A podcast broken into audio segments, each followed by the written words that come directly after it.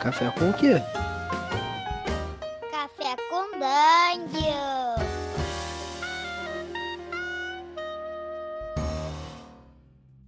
Bom dia, amigos do Regra da Casa.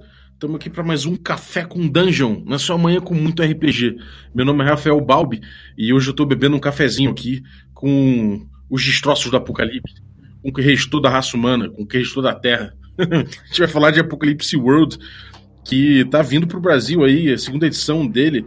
E, bom, tá aí para falar comigo sobre isso o Thiago e o Júlio. Fala aí, galera. Bom dia, Bob. Bom dia, bom dia. Tranquilo. Júlio, primeiro Júlio Matos, o cara que, porra, é, é um grande nome aí do, do Apocalipse, criador pra caramba de várias coisas aí de, do Apocalipse, Ordem dos Últimos, e, porra, movimenta muito aí o, o mercado com, com Apocalipse, Dungeon World e tudo mais. Então, cara, pô, bem-vindo aí, bom dia, o que, que você tá bebendo?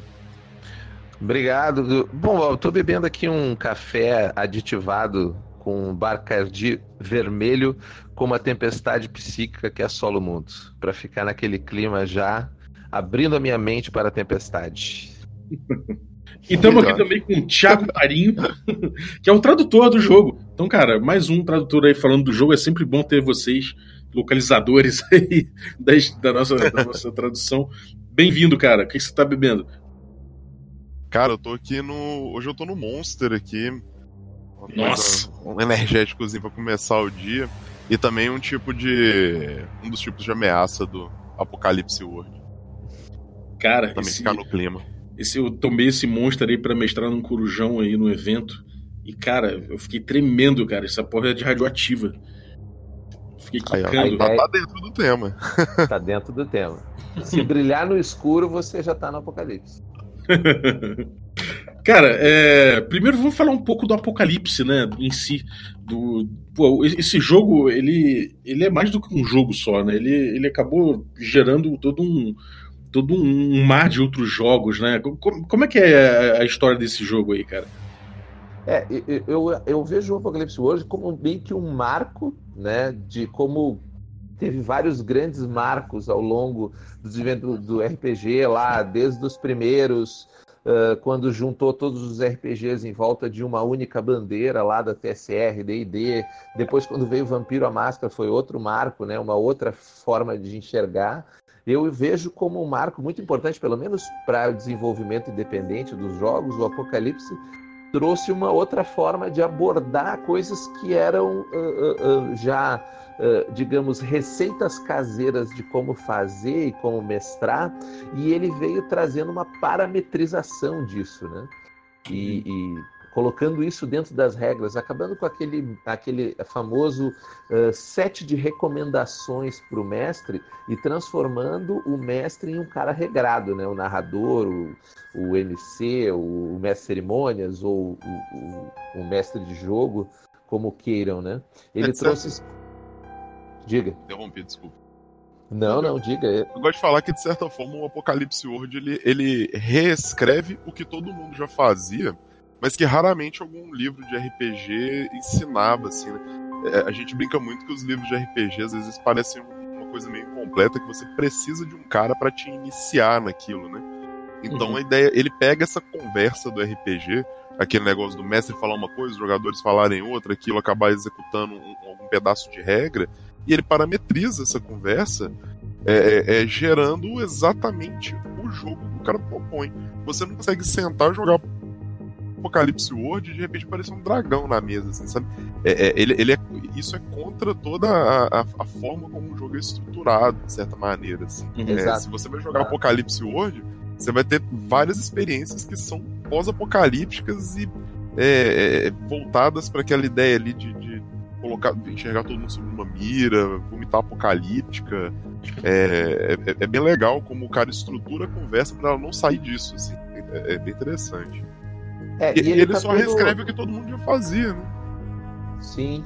Ele está todo baseado numa, numa um conceito que o, o, Vincent repete muitas vezes quando vão questionar ele sobre, dese- sobre design de jogo, que é a concentricidade, né? Uh, Apocalipse tem uma regra muito central, que é o movimento, né? Essa, esse modelo de você pegar uma coisa que está acontecendo na ficção uh, uh, parametrizar em regra a partir de um gatilho, resolver ela e empurrar o jogo para frente com um resultado, sem que necessariamente você tivesse nem planejado nem o antes nem o depois. Né? Então, ele gira todo em torno dessa, desse conjunto de movimentos. E eu, o que eu acho mais interessante é que essa ideia de ter um movimento central que, que impulsiona, ele vem lá dos primeiros jogos dele. Se você olhar, por exemplo, Psy Run, que é um jogo da Maggie Baker, que é a esposa do, do do Vincent, ele já trazia no cérebro dele, ele é como se fosse um grande jogo, tem um movimentão ali que gerencia todo o jogo de uma forma um pouco diferente, claro, mas você já vê que está nascendo ali, até o passo que ele chegou no Apocalipse, né, e conseguiu condensar isso. Apesar de que, é importante a gente falar que na primeira edição ele se atrapalha bastante para explicar essa ideia. Até eu acho que o Thiago pode falar um pouco mais sobre isso. Uhum. O Vincent ele tem um. Ele, ele, é, o que ele quer descrever é muito difícil de descrever, né? Ele tem um, uma frase que ele repete muito, que é assim: se você faz isso, faça isso. É, que é, que é, é, é, a, é, a, ideia básica do movimento. Se o seu personagem fez um movimento, ele tem que fazer um movimento. E sempre que ele fizer algo que pareça um movimento, então aquilo é um movimento e o jogador tem que rolar os dados. É, é uhum. super esquisito quando eu falo isso desse jeito, é um texto, um texto escrito ele é um pouco mais complicado, né, de eu explicar essa, esse, esse, esse conceito. Mas é um negócio simples. Todas as vezes uhum. que o meu personagem faz alguma coisa que dispara uma regra, eu tenho que disparar aquela regra. E ao disparar aquela regra, o personagem fez alguma coisa. Então, é, é ele chama isso da bola de neve de movimentos. Eu fiz um movimento, aquilo gera uma, uma, é, uma unidade narrativa, vamos colocar assim, e a partir dessa nova unidade narrativa, alguém vai interagir com ela e vai gerar um novo movimento. Então o movimento vai gerando outro, outro, outro, outro, outro, aquilo vai virando uma super bola de neve de, de confusões. Né? Normalmente uhum. ele, ele tem essa questão bem interessante da vitória com um custo, né? Normalmente uhum. a, a, grande maioria das suas rolagens vai ser, uma, vai ser um, um, sucesso com custo. E o custo, ele, esses custos eles vão virando uma grande bola de neve que elas que movimentam a história. Até que em algum momento alguém vai rolar os, vai começar a rolar os críticos e resolve. Uhum. então, você vai, vai virando uma bola de neve que uma hora os jogadores vão acabar conseguindo resolver de algum jeito. E isso e... gera naturalmente uma, uma grande história, assim. Uhum. E como é essa rolagem básica, né? Você primeiro a gente já sacou que a, na, o jogador fala que vai fazer alguma coisa, se essa coisa parecer com um movimento, então ele engatilha o movimento e o movimento fala, testa aí. Né? E como é que é esse aí, teste? Por exemplo, é, cada personagem ele tem quatro atributos, é, cinco atributos, né? Que é o frio, uhum. rígido, quente, afiado e esquisito. E cada tipo de movimento ele vai desencadear uma coisa. Por exemplo, o seu frio é, ele vai ser um, vai, vai, vai, ser, vai significar coisas como agir sob pressão, que é você, apesar de ter uma pressão sobre você, apesar de ter algum perigo iminente, você vai agir mesmo assim e tentar superar ele o quente, né, que seria você tentar seduzir, manipular, cada um vai ter um, um significado narrativo assim. Então, por exemplo, o movimento básico do jogo, quando você tem, você fala assim, não tenho certeza do que, que eu estou fazendo, então eu vou agir sob pressão. Que significa, o personagem, é, ele quer, existe uma pressão sobre o personagem, existem várias, qualquer coisa pode ser uma pressão, né? Algo que ele não gostaria que acontecesse, ou algo que ele quer evitar, ou algo que precisa acontecer, tudo isso é uma pressão. Então, sempre que o cara for agir sob pressão, ele vai rolar o frio dele. Ele tem que manter a calma, segurar ali os nervos dele uhum. e, e, executar aquele movimento. Como que ele vai fazer? Ele vai rolar dois dados, vai somar. D6. Dois D6. D6. E ele vai somar esses dois D6 a, o atributo dele. Os atributos vão variar de menos 3 a mais 3. Uhum. E aí você soma isso tudo. É, normalmente o que, que acontece? Se você rola de 6 é, ou menos, a gente chama isso de uma falha. Quando você rola uma falha, o mestre, é, o, o mestre de cerimônias, né, o MC, ele tem o direito de executar um movimento tão pesado e direto quanto ele queira. E o MC tem os movimentos específicos dele, é causar dano, é tirar alguma coisa do seu personagem, separar os personagens, ele não pode fazer. Ele não é totalmente. Ele é totalmente livre quando você vê os movimentos dele, você vê que ele é meio livre pra fazer o que ele quiser, uhum. mas é um negócio que já é meio controlado. Tipo, você não precisa ficar pensando, caramba, o que vai acontecer, né? Então, beleza, você dá um movimento, você vai detonar com o cara. Todo, todo, todo movimento ele fala assim, né? Com uma falha, prepare-se para o pior. Quer dizer Uhum. que o mestre vai lá e vai te detonar. É, claro, vai gerar história em cima disso, né? O 7 Sim. a 9, né? quando- Aí, quando eu passo do 6, eu vou pro 7 a, a- de 7 a 9, aí é o momento que eu chamo de eu tô dando um sucesso composto. Então, no caso de, de- do, do- do movimento mais comum, né? Que é o, que é o, o, o agir sob pressão, você consegue o que você queria, contudo, o mestre vai te oferecer uma escolha difícil, ou ele vai te oferecer um resultado pior, ou uma, é uma, é uma barganha difícil, uma escolha terrível, um resultado pior. Então, ele vai te falar, beleza, você conseguiu, mas eu queria, eu quero pular nesse carro, tu conseguiu, mas sua arma caiu no chão. Então, Uhum. a- a- daquele momento você vai ter que tentar, agora eu tenho que arrumar uma arma nova, sei lá. Isso já gerou uma história, entendeu? Então, tento, tento pular pro carro, rola o movimento. Você conseguiu pular pro carro, tua arma caiu, o que, que você vai fazer? E ele sempre fala isso. Termina de falar um negócio com o jogador, já olha na cara dele e fala: o que, que você vai fazer? Uhum. ninguém nunca fica parado, ninguém nunca, né? E É, o ritmo é bem frenético, né? A ideia é você estar sempre na bola de neve. E tem o, e quando você rola um 10 ou mais, você tem um sucesso bem. um sucesso decisivo mesmo, né? Você consegue. Ponto. É, a partir de um, tem um certo momento do jogo, de evolução dos personagens, que começa a aparecer os 12 ou mais. Que é- aí são grandes sucessos gigantescos, assim. Você tem que comprar, inclusive, é um avanço do personagem você poder rolar 12 ou mais, assim. E aí você começa a ter o, o sucesso que não só é tudo que você queria, ele é um pouco mais do que você queria. E, e uma coisa que é curiosa é que, como o Júlio falou, né?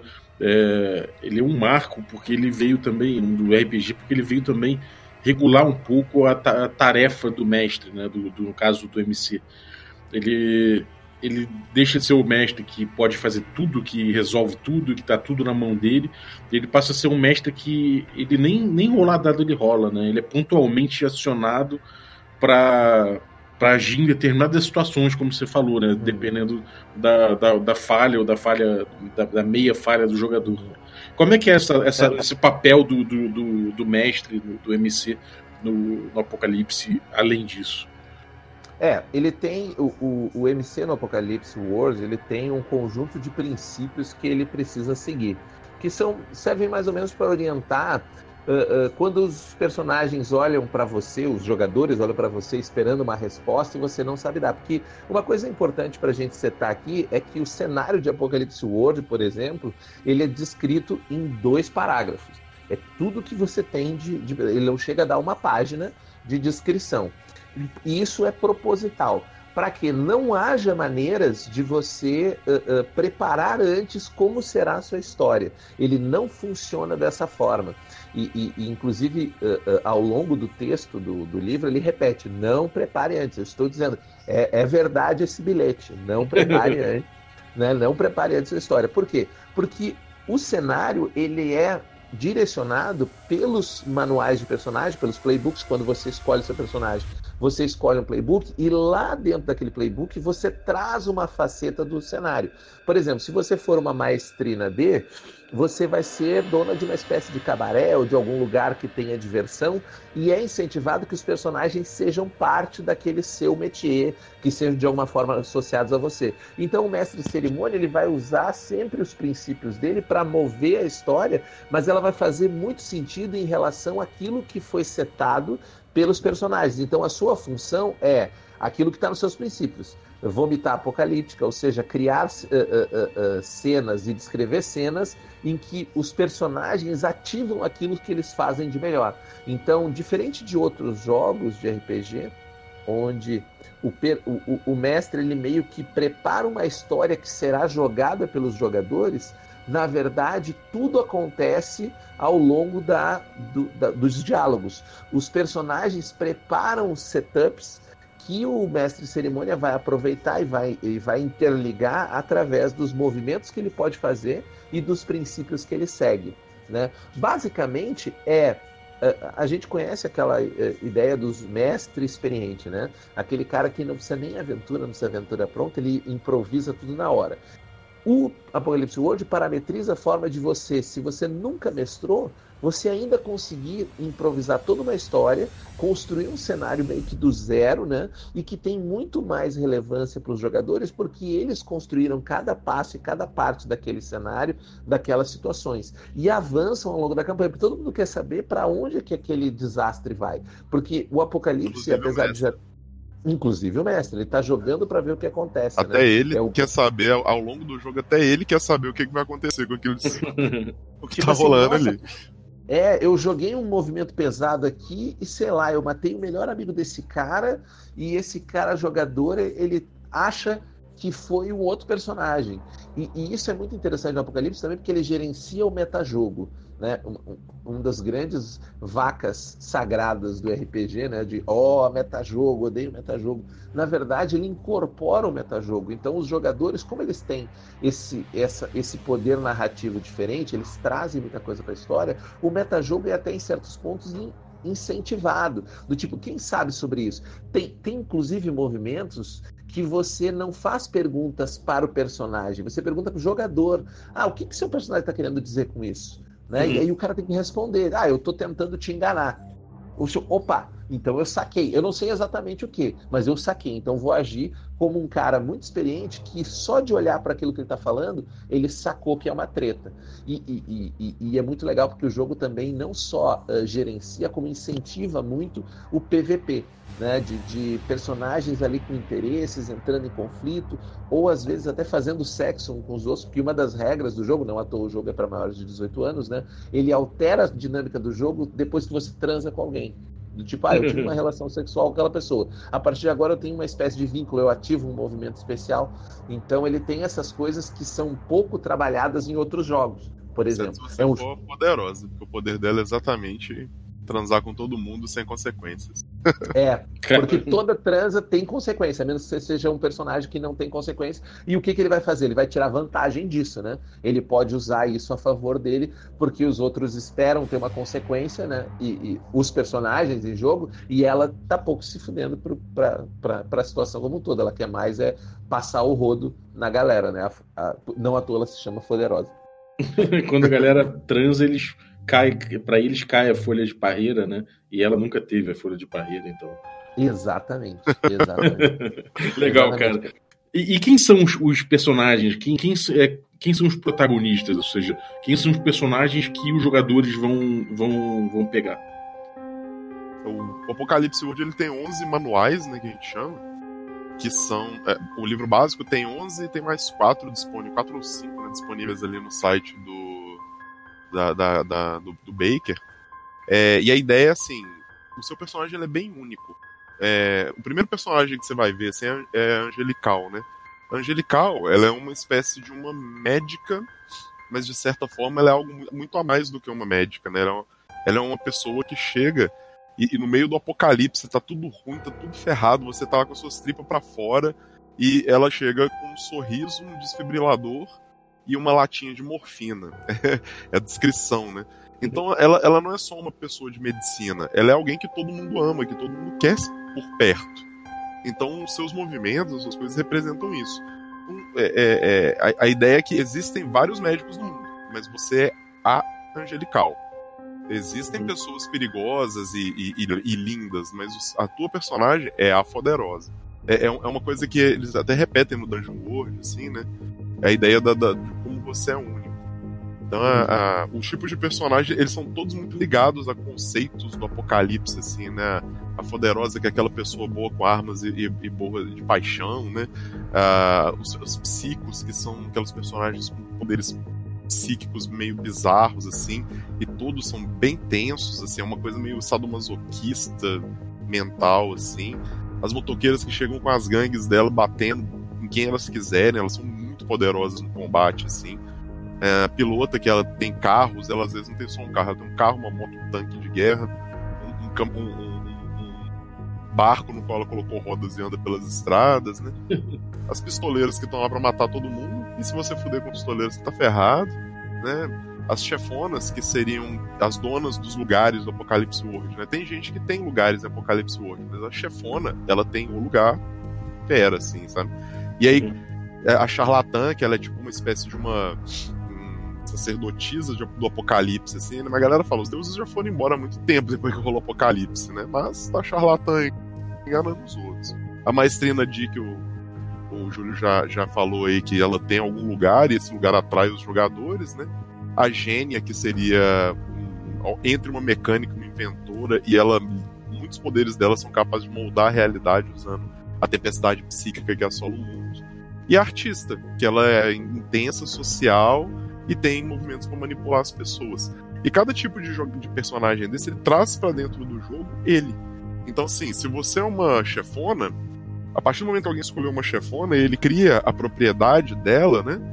Você automaticamente o grupo mora naquela propriedade. Não tem por que não morar ali, né? Então, a partir daquele momento, talvez todo mundo trabalhe para chefona, inclusive. Uhum, então, a, se não tiver uma chefona, o grupo já pode ser meio, meio nômade, assim. Se tiver uma motoqueira, ela tem uma gangue gigante de pessoas ao redor dela, de repente os personagens jogadores são parte da gangue. Então, uhum. o seu mundo vai sendo construído na medida que a galera vai construindo os personagens, o mundo vai sendo criado, né? Tudo que a gente sabe é, aconteceu um dia um apocalipse, e agora existe uma tempestade psíquica que assola o mundo, que ela tá sempre ali no limite da sua visão. Aquele negócio de ver com o canto do olho. No canto do olho você tá sempre vendo a tempestade. E ela uhum. pode significar qualquer coisa no seu jogo também, né? Tipo, o resultado do apocalipse foi essa tempestade psíquica. E ela, alguns personagens a manipulam, alguns personagens são tomados por ela. E cada jogo, um jogo que o Baker cita muito, assim, que é o jogo que ele, que ele nos playtests dele, a tempestade psíquica era puro amor. Então todo mundo que tocava ela ficava me apaixonado. Ah, então até a natureza da tempestade psíquica ela muda. É, ela tá aberta ela está aberta. Uma coisa que não está no livro, mas que é uma percepção minha, é que eu vejo três nichos de personagens bem destacados assim. São aqueles que se relacionam com a tempestade, ou seja, eles trocam alguma coisa, quando eles abrem a mente, eles conseguem interferir. Os personagens mais uh, uh, limpa-trilho, assim, porradeiro, tiro, bomba, que tipo, o que eles fazem é, é tocar o terror em tudo, e os personagens mais plot device, né, que é a maestrina ou a chefona, que uh, a própria motoqueira é, é um mix de, de, de, de, lutadora com plot device, que eles servem para uh, uh, uh, posicionar o grupo em alguma situação ou alguma um setup uh, do jogo. E você mesclar eles é muito interessante. Não, não é difícil você trabalhar, por exemplo, com uma chefona e uma motoqueira. Ah, eu preciso ter um lugar, mas se fizer uma motoqueira não vai ficar estranho. Não, porque na verdade você pode mesclar eles de alguma forma para gerar uma nova identidade. Então, cada combinação que você constrói ali de personagens vai gerar um apocalipse completamente diferente. Então, dificilmente você vai ter um jogo igual ao outro, mas não porque, nossa, eu tive um mestre que ficou estudando horas e horas para conseguir fazer isso e ele precisa ter algum dom. Não, só pelo setup, e, e esse é muito interessante. O jogo, quando você vai fazer o personagem, ele já começou. Você já está jogando. Né? Então você faz o personagem jogando o jogo já, já definindo etapas, conversando, trocando ideias, falando do seu passado, fazendo conexões entre os personagens, né? Explicando da onde vem o seu, a seu escambo, que é a moeda de troca do jogo, né? Como que você consegue trocar as coisas e tal. Então isso uh, uh, uh, situa. E claro, uma das coisas que a gente percebe na segunda edição é que o, o Vincent Baker e, e provavelmente a mulher dele também, eles assistiram o Mad Max Fury Road e piraram demais naquela luz que eles, eles uh, uh, digamos, moldaram o jogo para todo mundo pode ter um carro, por exemplo, não é um problema. Qualquer personagem pode sair com um veículo, mas, por exemplo, a pilota tem um veículo, tem vários veículos e talvez um tanque de guerra, como o Thiago falou, né? Então você pode fazer muito bem uh, jogar Mad Max na, no, no setup que você quiser. Ou outras referências legais também, o livro de Ellie, para quem já viu aquele filme uhum. com o Denzel, o Denzel Washington também, é, é uma referência bem interessante. Então, até no próprio livro tem uma série de de filmes e, e, séries que ele recomenda. Então, cada vez que você faz um setup de personagem, você eclode um novo apocalipse. E aí, como o Thiago falou, a tempestade psíquica que é solo mundo, é só isso que você sabe dela. É uma tempestade psíquica é solo mundo. Pode ser qualquer coisa. Pode ser um, uma dominação mental, pode ser o amor, pode ser uma tempestade propriamente dita. E é interessante que na medida que a galera vai criando os personagens, o o, o MC, né? Ele vai, ele vai criando as ameaças dele, né? A única coisa que o MC tem no sentido de preparação, assim, é um mapa de ameaças. Ele vai anotando as coisas que são ameaças ali, e tem um jeitinho de você anotar se elas estão muito perto, se elas estão muito longe, se elas já estão interagindo com a galera tal. E é legal porque ele fala assim: todo NPC que alguém dá um nome, você tem que tornar ele vivo e ele é uma ameaça. N não existe nenhum NPC no jogo que é, de, que é totalmente de boa. Todos os NPCs são ameaças. É, é, existe um movimento que pode transformar um NPC, e, e ele fala assim, né? É, MC, enxergue todos os seus personagens, todos os NPCs através de uma mira. Mata esses caras sem dó, eles não são nada, eles não significam nada. Só tem, só tem alguns personagens principais e eles são os personagens jogadores, eles brilham. Os NPCs, eles são problemas para os personagens jogadores. E tem um uhum. movimento lá que é muito massa, que é o de seduzir lá, que ele pode transformar um personagem, um, M, um personagem do MC em um aliado absolutamente é, absolutamente fiel mesmo. Esse cara não vai ser um problema mais, você desmancha ele das suas ameaças. É assim que o movimento fala, desmancha ele. Ele agora é totalmente confiável e você para de olhar para ele através de uma mira, porque ele não é mais um personagem seu, ele agora é daquele jogador de quem ele é, de quem ele é amigo, né? Então ele fala assim, é muito interessante que o jogo toda hora ele reforça. MC, não estraga isso. Não estraga uhum. a confiança que os jogadores têm em você. A partir daquele momento, o jogador tem plena confiança, e a regra mandou ele ter essa plena confiança, porque cara não ameaça mais. Então, cara não ameaça ponto final. E ele não uhum. vai morrer à toa. Isso é muito massa, né? Outra coisa que eu falo de personagem, assim, que o, um dos avanços que você pode ter no seu personagem é criar um personagem novo. Agora eu tenho dois personagens. E o Baker fala assim, ele, ele conversa muito com a gente no livro, né? Ele fala assim, pô, a galera falou comigo assim, poxa, mas eu vou controlar dois personagens. Eu falo, ah, o mestre controla 30, você não pode controlar dois, não. Ué, me ajuda. É bem massa essa conversa que ele mantém, né? Então, é, ele, ele, ele fala... traz muitas ideias picadas, muito interessantes, assim. É, uma das coisas que eu mais gosto desses diálogos do Baker é quando ele diz assim: não faça pegadinha com os jogadores. Não tente pegar, por exemplo, ah, agora ele esse fala assim, aliado. Assim, o tempo todo, né? Isso, esse aliado é aliado e agora, haha, ele te traiu. Cara, isso é um convite para dar merda, para dar problema, para as pessoas se frustrar. Não faça isso. Siga os seus princípios. É isso que vai ter, tornar o jogo legal. Então, se você tem uma ameaça e os caras sabem que aquilo é uma ameaça, eles podem ter dúvidas sobre o tamanho da ameaça, mas nunca que aquilo não seja ou não seja uma ameaça. Eles vão se preocupar mais é com os outros jogadores, que esses o mestre não tem controle e aí eles não podem confiar. Então, isso que seta essa tensão ali entre os, os personagens e jogadores também. Muito interessante. Agora, o, o, a gente vê em outras encarnações do Apocalipse Engine, né, os Power by the Apocalypse, que tem certos nomes que são de, de, movimento, que são nomes temáticos, né? Não são exatamente aqueles nomes bem sintéticos que querem dizer, sei lá, tipo, é, atirar. Não é bem isso, né? Tipo, é, em vez de atirar arco flecha, é, uma, é, é, é, outra coisa, né? Sei lá, pode ser mira não sei o quê, um nome diferentão. Como é que são os nomes? Visão do além. Aí é, é, é a morte que vem das sombras. Aí é o tiro do cara escondido. Quando alguém pensa em nome de movimento, eu gosto de lembrar dos nomes dos movimentos da psico. Porque o cara foi além, assim. Vou, vou citar alguns: Transfixa, transfixação anormal de lascívia, receptividade cerebral casual, sintonia cerebral sobrenatural constante e o som mental profunda. Ninguém liga. Muito assim, bom, cara. A, a, a Psico ela que tem os nomes mais estranhos, mas, por exemplo, a Foderosa ela tem um, movimento, por exemplo, que é o perigosa e sensual. Que se um cara olha para ela durante uma cena de ação e ela olha de volta, ela é tão ameaçadora que o cara fica incapaz de agir, ele só fica olhando, tipo, oh meu Deus. Parou tem... o trânsito. É, é, ela é tão linda e tão ameaçadora ao mesmo tempo, né? E, é, e é, pô, tem, tem, tem uns, uns, uns, xingamentos, né? Os ladrões da porra, que são os, os, uma gangue mais forte, assim, da, da motoqueira. É, é, tem, tem, alguns, alguns, que são bem curtinhos, assim, tipo Reputação e Ousadia, que são alguns da, da piloto. E outros absurdos, assim, como esses aí da, da E foi tranquilo traduzir isso, cara, achar, esse, achar essa tradução. Foi foda, né? É, eu sofri bastante, eu falo com os meninos, porque não só. Sou, a gente é muito eu sou muito fã desse jogo, né? Todo mundo é muito fã desse jogo. Uh, um, um, pedaço do que a Secular faz hoje, a gente resolveu começar a trazer jogos de fora exatamente por causa do Apocalipse World. É, uhum. A gente queria trazer ele, mas na época ele tava com os meninos da Retropunk.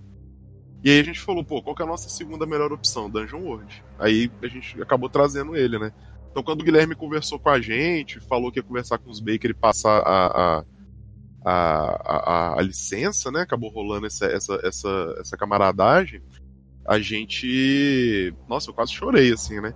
E eu comecei a traduzir esse livro, eu, eu, sofri muito, eu tava falando isso com os meninos. Eu, eu queria achar as palavras muito específicas que.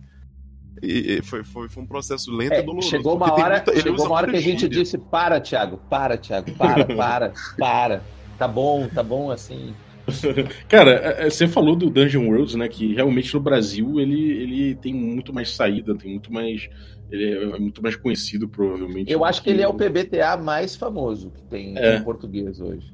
Se Exatamente. for olhar, porque o Sombras Urbanas não saiu ainda, né? E, e o Undying ainda também não chegou o livro físico, só, só o PDF. Eu acho que é, a gente ainda tem essa. Chegou, pô, já, já chegou, a fábrica já mandou. Já? Pô, não já recebi o meu. Tem. Vou reclamar. Corre atrás. Ao vivo aí. Cadê meu livro? Saiu. Cadê meu livro, Fábio? Tá bonitinho, tá bonitinho. é, cara, o, o, certamente o Dungeon World é o mais, mais popular, sim. Agora, como é que é essa coisa do. espiritualmente falando, né? Quais, quais as diferenças que a gente tem do Apocalipse, desse jogo, o Apocalipse em si, ele, ele encarnado dele mesmo, e o Dungeon World, que é uma encarnação dele? Eu, eu até queria, só para fechar aquela coisa, que eu, eu queria falar um movimento que eu acho fantástico. Aliás, todos da Maestrina D são incríveis. Mas o movimento Todo Mundo Come, até aquele cara ali, é o melhor nome. É o melhor. Você sabe que eu mudei, ele não era assim, eu não vou lembrar de falar originalmente, mas eu mudei por causa do Rocket Raccoon no, no Guardiões da Galáxia. Eu tava vendo um Guardiões da Galáxia pela trigésima vez, sei lá. E aí ele fala, né? Eu quero a perna daquele cara ali. Eu falei, putz. Aí eu mudei o nome do movimento. É uma, é uma, é uma homenagem é minha ao Rocket Raccoon. É, Como que é inglês quando... o nome? É, Everybody Eats, Even That Guy, uma coisa assim mesmo. É, ficou bom, cara, ficou bom. É, quando quiser saber algo a respeito de alguém importante, né? Tu rola mais quente com sucesso, tu vai poder fazer uma série de perguntas para saber como é a pessoa, né? Ah, e é meio que assim, ah, todo mundo come, até aquele cara ali. É isso mesmo, é literalmente isso. Everybody eats, even that guy. Mas eu tinha colocado que não tem ninguém no boteco que fica sem comer. Achei aqui o arquivo. Mas aí eu, é. o, o, o, Rocket. Mas assim, o que eu acho que é mais interessante dessa, dessa herança, digamos, herança contrária, né? Porque o brasileiro ele vai ter visto primeiro o Dungeon World e depois o, o, o Apocalipse, né? Uh, ela vai ser mais suave, principalmente porque na segunda edição o, o, próprio Vincent ele foi lá beber na fonte de pessoas que pegaram o sistema dele e explicaram muito melhor.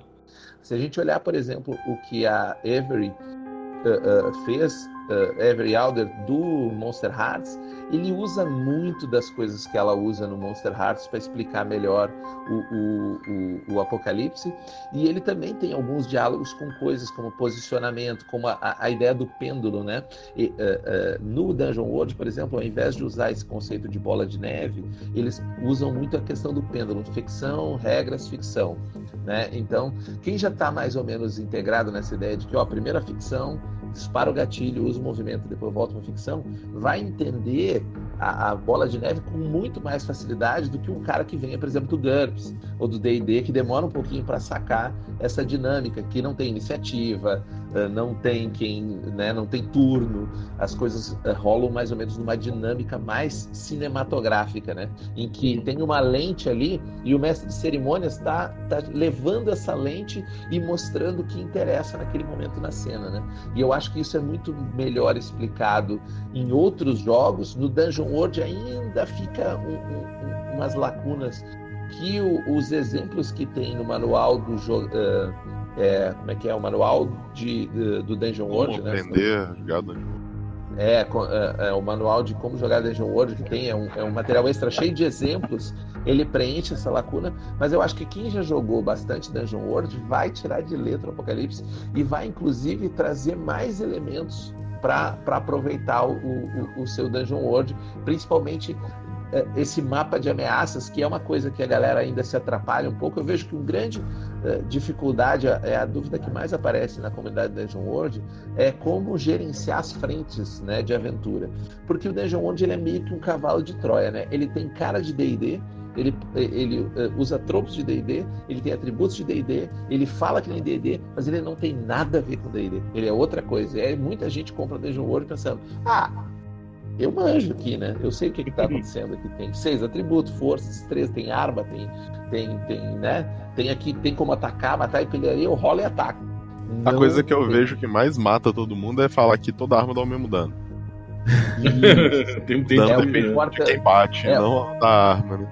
E a primeira coisa do cara acostumado com outros jogos é isso está errado, não, isso não vai funcionar. Ou a galera diz assim, ah, mas qual o poder médio dos, dos dos, dos monstros. Eles, cara, os monstros, inclusive, não tem nem estatística, eles têm pontos de vida, o ímpeto deles e deu. E isso, quando você traduz pro, pro, pro Apocalipse, é mais resumido ainda, porque não tem nada. Ele é só uma ameaça. E o que interessa é como essa ameaça impacta as ações que os jogadores vão fazer. Isso eu acho incrível. Então Mas, eu acho que essa. Diga.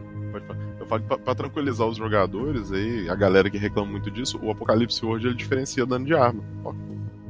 Ó. as armas menores é. dão menos dano que as armas maiores.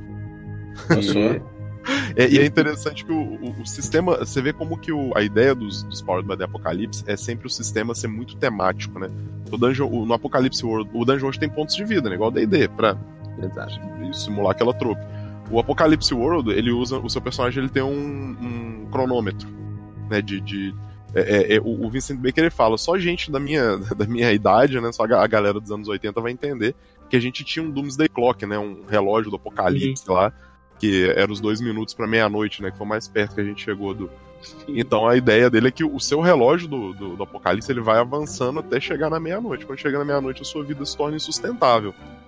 E aí você tem as opções. Assim como o Dungeon World tem o um movimento lá do último suspiro, o Apocalipse World ele tem um movimento aqui que, a partir do momento que sua vida se torna insustentável, você faz uma, uma decisão. Aquele seu personagem, você pode matar ele, você que decide. Morreu meu personagem. Sussa. Não morreu, mas aconteceu alguma coisa com ele. Ele muda. Perde o atributo. Exatamente. Então é, é, interessante porque você meio que opta pelo seu, pelo, pelo seu destino, assim, também, de certa forma, né? E isso é muito legal, porque você vai vendo o relógio chegando perto da meia-noite e fala, caramba, caramba, caramba. Então, é, é, ele fica dentro desse tema do apocalipse o tempo todo, né? É. E, e uma coisa importante a gente falar é que na segunda edição, com essa pira que ele teve do Mad Max, ele trouxe mais regras para ajustar principalmente os conflitos de porradaria. Era meio complexo assim você se engajar de forma legal na porradaria e ele ainda criou ainda o combate avançado, que é quando você usa combate de veículo. Então você que gosta daquela micrada ali de dar porrada e, e, combater de veículo e fazer bem Mad Max mesmo. Cara, agora tem regra, na segunda edição tem regra para tudo isso, e é essa edição que a, que a Secular está trazendo. Já é a segunda edição, já toda renovadinha. Até pra... por isso demorou um pouquinho, né? Quando a gente pegou a licença, Exato. o Baker falou com a gente: olha, massa, queremos que vocês lancem, top. Contudo, a gente tá escrevendo a segunda edição, vocês esperam um pouquinho? Não? Beleza, uhum. esperando. É claro. e, e, é massa porque ela traz isso que o Júlio falou. A primeira edição ela tinha dois movimentos, que era o Go Agro, né, que é o parte para cima, uhum. assim, e o Size by Force, Seize by Force, que é o tomar a força. E era muito difícil entender qual você usava em cada hora, porque eles eram muito parecidos. Partir pra cima do cara ou tomar um negócio dele. O que significa isso, né? Então a partir de agora você tem o Goago, você parte para cima da pessoa, você tá forçando ela. Você, eu boto a arma na tua cara e falo, ou você fica quieto, eu vou te dar um tiro. E aí o cara vai fazer uma escolha. Aquele NPC ou aquele PJ, né, o personagem jogador, vai fazer uma escolha. Ele força tua mão e aguenta, aí tu vai meter a bala nele, ou ele, ele cede e faz o que você pede. Beleza, uhum. separei isso. E existe um movimento que é entrar em batalha. A partir daquele momento você tem acesso aos movimentos de batalha, um deles é o tomar a força. Então o cara ele separou bem a, a essa dinâmica para não ter dúvida de quando você está dentro de uma batalha e quando você não está. É. e é legal porque ele, ele foi né? colocando aqueles negócios tudo, assim, você tem cobrir uma área com arma de fogo, ele tem é. várias, várias micragenzinhas que você pode usar ou não. Ele fala, todo movimento de batalha é opcional, exceto tomar a força. Mas que se quiser, tá aqui. Eu que sempre advogo que o Dungeon World não tem combate, e ele evidentemente não tem, o Apocalipse World tem combate. Você entra em combate no Apocalipse World, olha que maravilha. Você vai estar muito mais em casa no, no Apocalipse World. E tem- quando você vai lendo os movimentos de batalha nas estradas, assim, você vê que. Você vai vendo as cenas de Mad Max. Você vê que ele pegou cada cena de Mad Max e criou um movimento certo pra ela. Vocês falando aqui, ficou aquele Mad Max primeirão do, do Mel Gibson na minha cabeça. E quando vocês falaram, começaram a falar da tempestade psíquica, puta aí, como é que- aí misturou com uma porrada de coisa. Eu falei, caralho, maneiro, mó- mó climão mesmo. Você tá pronto pra vomitar apocalíptica. É, muito bom. E, bom, cara, como é que tá aí? Vocês estão fazendo um esquema de pré-venda, né? Que já, aquilo que, apesar de ser pré-venda, não é essa coisa pão, pão, queijo, queijo, porque tem metas e tudo mais. Como é que tá esse esquema aí que vocês estão vocês estão mandando? É, a gente, a gente tem que, por filosofia na secular, eh, não querer, não pensar em fazer financiamento coletivo de um livro que já existe. É uma filosofia nossa, a gente pensa financiamento coletivo para lançar livro original. Mas a gente entende que a galera gosta de- dessa dinâmica de ter extra, de poder ir atrás de um livro melhor. Só que né, a gente vive num mundo em que o dólar passou de quatro reais, né, rumo Uhum. aos cinco, né, com muita força e a gente tem alguns custos. Então, o que que a gente pensou? Bom, vamos organizar isso de forma a dividir com a galera essa responsabilidade do que, que vai ter no jogo. Então, a gente traduziu o jogo, né? Está produzindo o. o eh, todo mundo que entra na pré-venda já recebe automaticamente um PDF pré-diagramação que vai nos ajudar também a catar aqueles piolinhos finais e tal. Então, e depois você vai receber eh, eh, o PDF final, mas você já vai receber o, o- o- esse PDF pré-diagramação. Então, todo o conteúdo do jogo já está na sua mão no momento que você compra na pré-venda.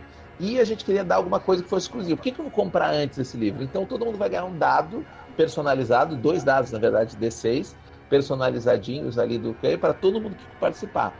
Porém, uma coisa que na, no financiamento gringo da segunda edição foi um- uma recompensa exclusiva, que era o livro com capa dura, a gente queria imprimir no Brasil todas as, as unidades de capa dura. Só que, né, custa caro. Então, o que a gente pensou? Vamos setar essa pré-venda e quando a gente conseguir eh, vender 100, a gente, todos os livros a partir daí passam a ser capa dura. Então, a gente tem essa meta básica de vender 100 livros capa dura. A gente, no momento da gravação desse podcast, a gente já está com mais de 60% dessa meta batida. Uhum. E a partir daí a gente vai traduzir mais coisas, né? Quando, uh, uh, quando a gente chegar em 125 livros vendidos, a gente vai traduzir os livros adicionais do, do, do financiamento coletivo, né? Que o, o próprio Vincent e a Meg deixam bem claro, é adicional, né? O jogo não foi pensado para ter aqueles livros, eles dão um, um- sabor a mais, mas use por sua conta e risco, né? Então a gente não estava preocupado em trazer eles, incluir, como a gente fez com o Bárbaro, por exemplo, no Dungeon World. No Dungeon World o Bárbaro está dentro do livro, porque a gente acha que o Bárbaro, para um jogo como o Dungeon World, ele é indispensável. Nesse não, nesse ele vai ser um extra. E aí, a partir de mais disso, o que, que a gente pensou? Em trazer uma galera do, do game design brasileiro para adicionar coisas, adicionar perigos, porque você monta as ameaças né, do, do, do Apocalipse e tem até uma, uma mini aventura do próprio Vincent Baker que ele, que ele uh, uh, montou para ajudar a pessoa que ainda está patinando nesse negócio de, porra, mas como é que eu faço para não fazer nada?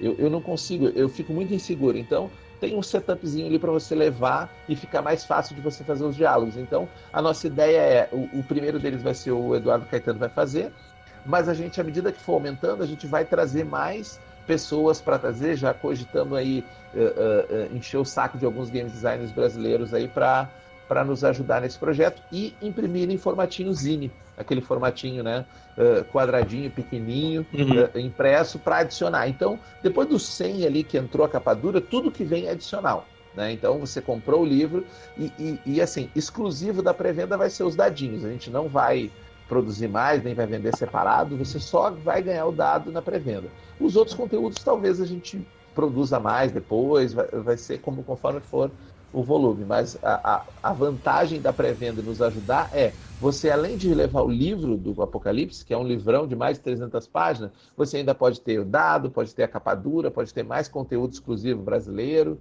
e por aí vai. Porra, maravilha. Maneiro, cara. Pô, parabéns pela iniciativa. É, trazer o Apocalipse realmente é, é um marco para o RPG brasileiro, porque, enfim, realmente é, é, um, é um capítulo especial da história do RPG, né? E, e certamente vai impulsionar a criação de muitos jogos aqui, né? Uma coisa que acontece lá fora demais aqui também acontece, mas, pô, tendo o, o texto do, do, do, Apocalipse aqui, lançado o livro e tudo mais, vai, certamente vai, vai inspirar ainda é. mais, né? é legal que o, o, último capítulo do livro, né, o capítulo de fudelança avançada, como ele chama, ele é um capítulo que explica como hackear o Apocalipse World. Ele fala, ele ensina você como funcionam os movimentos, qual é a ideia por trás de criar movimentos. E ele fala assim, cara, é assim que uma galera foi fazendo. Ele dá uns exemplos de movimentos, né? Ele fala, por exemplo, ah, o, o Johnston Metzger, que é um, um cara que era playtester dele, ele não estava satisfeito com a furtividade, o cara fez um movimento que é de, ser, de, de se infiltrar em algum lugar. Né, o, o, um cara lá, ele não estava satisfeito como. Esqueci o nome, Bill, alguma coisa. Ele não estava satisfeito com todos os movimentos terem a mesma dificuldade, ele criou um movimento de colocar mais ou menos dificuldade no jogo. E o Baker fala que todo mundo pede isso. Fala, Pô, mas tudo tem a mesma dificuldade e tal. Ele, ó, tem esse movimento aqui, é o primeiro que ele explica. Você vai usar ele durante meia partida e vai esquecer, vai abandonar, você vai ver que não funciona. Apocalipse World não serve para isso. então é, é, é interessante porque ele, ele vai criando, ele, ele fala, ah, tem, tem, existem os movimentos customizados, né? As, as ameaças podem ter movimentos próprios. Tem um exemplo que ele dá que é de, que é de uma ameaça que é um, um bicho lá que fica amarrando os outros. E o cara tem um movimento de. Você tem um, os jogadores têm movimentos, né? Os personagens do mestre não tem. Então tem um movimento que é você tentar escapar das amarras desse cara específico. Uhum. Então é, ele ensina você a fazer todo esse tipo de coisa, assim. E brincar com outras edições, né? Ele comenta sobre um jogo do, do Jason Morningstar. Ele é, comenta sobre maneiro. algumas coisas do Tony Dowler, sobre uns caras que, que fizeram hacks do Apocalypse World, né? Ele uhum. fala do jogo do John Harper baseado em parkour, que é bem interessante as coisas que ele coloca. Ele fala, cara, a arquitetura é assim, boa sorte aí se tu quiser fazer teu próprio jogo. Então eu acho que a, a pessoa só de ler isso aqui talvez já se inspire, assim, e caia nisso aí que você falou, de ter mais. Eu já tô, eu, eu já tô com um monte de coisa aqui, assim, já me coçando para botar na rua, porque a gente já fez bastante coisa com o Dungeon World e agora tô muito pirando em, em lançar uns jogos Powered by Apocalypse. É, aquele, aquele lance do Obelix, cara. É, pô, Júlio, você não vale, cara. Você caiu num caldeirão de apocalipse quando você, ah, sempre, sempre vem com esse negócio, eu não posso tomar a poção. Maneiro, galera. E, pô, vai ter aí um, vai ter aí uma, uma um sorteio aí, vocês vão, vão, vão mandar aí pra galera um, um, um predecessor do. Isso, então. Como a, a, gente falou lá no comecinho, o Psyrun da Megan Baker ele é a gênese do Apocalipse. Eu acredito que uh, uma boa parte da, da, da, do que eles iam condensar na ideia do movimento estava sendo gestada naquele jogo, que é um jogo bem diferente, um jogo de super-heróis em fuga, né? E que uh, você gerencia as histórias, eles vão descobrindo quem eles são, seus poderes ao longo da, da, da aventura, né? E a gente queria uh, fazer uma promoção para sortear um deles e, e para você, já que você está prestes a encontrar o Apocalipse de frente, né? É legal você também uh, conhecer da onde que veio a gênese dele. Pô, maravilha. Então, a Secular oferece então esse livro aí que a gente vai sortear. Fique ligado nas redes sociais, no nosso Instagram, que você vai ver o que você precisa fazer para conseguir esse esse, essa, essa primeira aparição aí né, do, do, das ideias do Apocalipse com esse jogaço aí, o Psyrun. E, cara, pô, valeu aí, parabéns aí para vocês, parabéns pela pra, pra parabéns pela iniciativa de trazer. É, pô, agradeço como comunidade, como jogador. E, cara, é, vamos lá, vamos, vamos bater essas metas aí e dobrar. Show de bola. Queria agradecer a oportunidade, né, Balbi, do espaço aqui para a gente uh, divulgar. Uh, uh, é muito importante ter canais que a gente possa conversar com mais gente, né? O, o mercado brasileiro de RPG, eu tenho certeza do que ele é muito grande, né? Tormenta 20 não nos deixa mentir, aí tem muita gente que joga RPG, mas nem todo mundo conhece tudo, né? E aí uhum. e é legal para quem te ouve aí, que está mais acostumado a jogos mais tradicionais, poder experimentar e talvez dar uma chance de se apaixonar pela tempestade psíquica, deixar, né, abrir somente para a tempestade psíquica solo mundo e talvez aí fazer do Apocalipse mais um jogo para sua mesa e para seu grupo. É, cara, eu, eu, acho que ninguém, ninguém passa, passa batido. Você experimentar realmente vai mudar a tua ideia de muitas coisas sobre RPG. No mínimo, no mínimo, acho que é isso que acontece com o cara que joga Apocalipse. Eu e, e possivelmente você vai viciar e curtir, fazer coisas e mexer e criar um monte de coisas também para Apocalipse, como costuma acontecer, né, cara? Sim, que é o mais maravilhoso disso tudo, eu acho. É. E, bom, alguma, alguma palavra final aí, Tiagão? Eu queria agradecer aí a, a, o convite, né? Valeu aí tá mostrando nosso jogo. A gente, a gente é muito apaixonado pelo Apocalipse e, e, e pelos seus derivados, né? Então é, é, a gente fica muito feliz de ver a galera né, procurando, a galera é, querendo saber mais a respeito. E valeu aí por abrir espaço. Esse programa eu escuto ele sempre. O pessoal aqui de Brasília é bastante seu fã. Deixar um abraço pra você e agradecer o espaço. Bicho. Valeu. Eu curto muito Brasília também, cara. Passei aí pouquinho na, no, como é que é? No Joga Brasília. Que, que comunidade boa, cara. Que pô, muito legal mesmo. Curti pra cacete. Então, galera, tamo junto. É, você que tá ouvindo aí e curtiu, fica ligado no nosso instagram.com barra regra da casa, porque é lá que a gente vai anunciar. É, então fica, fica ligado, daqui a pouquinho a gente já vai falar como é que você faz para participar dessa promoção aí. É, e também vou, vou mandar real aqui. Em breve, em breve, daqui a pouquinho já está saindo no YouTube uh, os, os, nossos jogos gravados de D&D clássico, D&D BX. Então fica ligado aí, vai lá no youtube.com/barra regra da casa e, e segue a gente, assina lá, dá o sinetinho, tudo mais que tem direito para você ficar ligado quando sair, porque o material tá legal também e acho que você vai curtir ver a galera jogando esse D&D moleque aí, que é o nome do projeto. Então, valeu, muito obrigado e até a próxima. Abraço. Obrigadão. Abraço.